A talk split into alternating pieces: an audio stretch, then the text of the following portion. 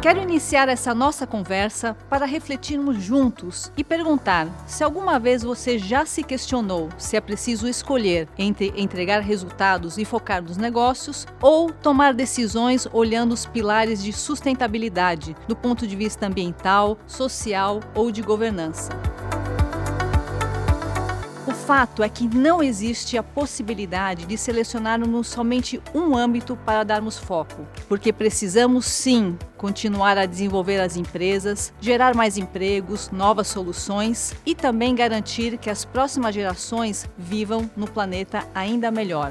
E por que trago este assunto num encontro como este? Porque tenho certeza que a tecnologia e as inovações digitais desempenharão cada vez mais um papel fundamental nessa tarefa de criar um mundo cada vez melhor.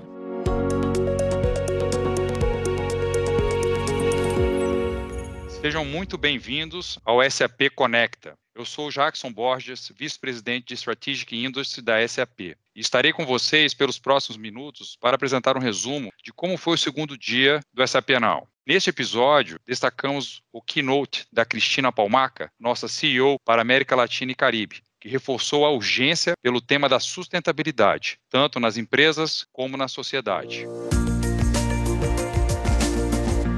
Como líderes, precisamos nos concentrar para influenciar a mudança e apoiar as demandas por um futuro sustentável. É importante lembrar que não se trata mais de uma escolha entre o futuro das empresas e o futuro do planeta. Somos responsáveis pelos dois. Só quando conseguirmos unificar temas como cidade do futuro, energia sustentável e educação, por exemplo, estaremos tratando assuntos essenciais de nossas agendas hoje de maneira integrada e virtuosa, que precisam ser endereçados. E não resta dúvidas de que o futuro do mundo depende de muita inovação.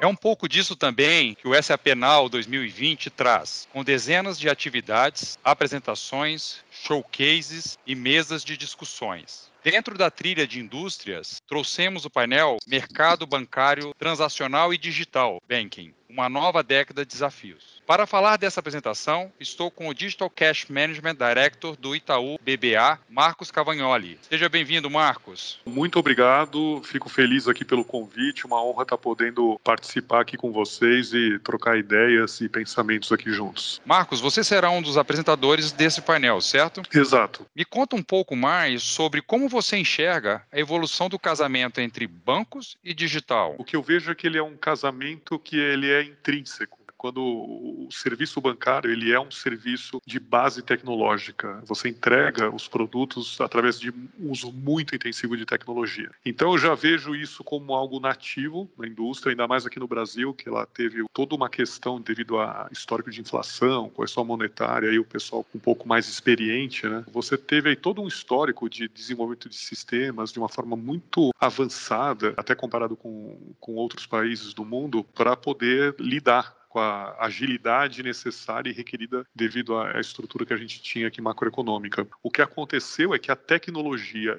evolui que é natural, e aí o setor que usa intensivamente a tecnologia tem que evoluir junto com ela. Então eu vejo um casamento de, de décadas e que está se renovando em termos de ferramentais a, a cada ano, e mais especificamente aqui nos últimos anos né, que a gente tem observado. A sua participação também é uma oportunidade de compartilhar a visão do Itaú BBA com relação às novas tecnologias do Open Bank, certo? É, acho que a gente está num momento muito interessante né, nessa área, é, tanto com o Open Bank quanto com o Pix. Nós estamos num momento onde a gente muda muda um pouco a forma de trabalhar. Por exemplo, pegando do Pix, você tem toda uma questão de velocidade, disponibilidade, interoperabilidade, você tem toda uma questão de facilidade de acesso, e isso muda né, totalmente a dinâmica de tesourarias, de formas das empresas levarem isso para os seus clientes. E no caso do Open Banking, acho que a grande questão você muda de uma forma bem interessante as assimetrias de informação e, consequentemente, como é que bancos, fintechs e qualquer provedor passa a compor valor para o cliente. Eu costumo falar que vai ser um mundo onde você entender o cliente, ter a intensidade de relacionamento com ele, passa a ser o ponto crítico, porque com isso eu entendo o cliente. E aí eu vou ser o que? Eu vou conseguir ser um parceiro relevante para o meu cliente se eu for capaz de montar ecossistemas de solução para o que ele precisa.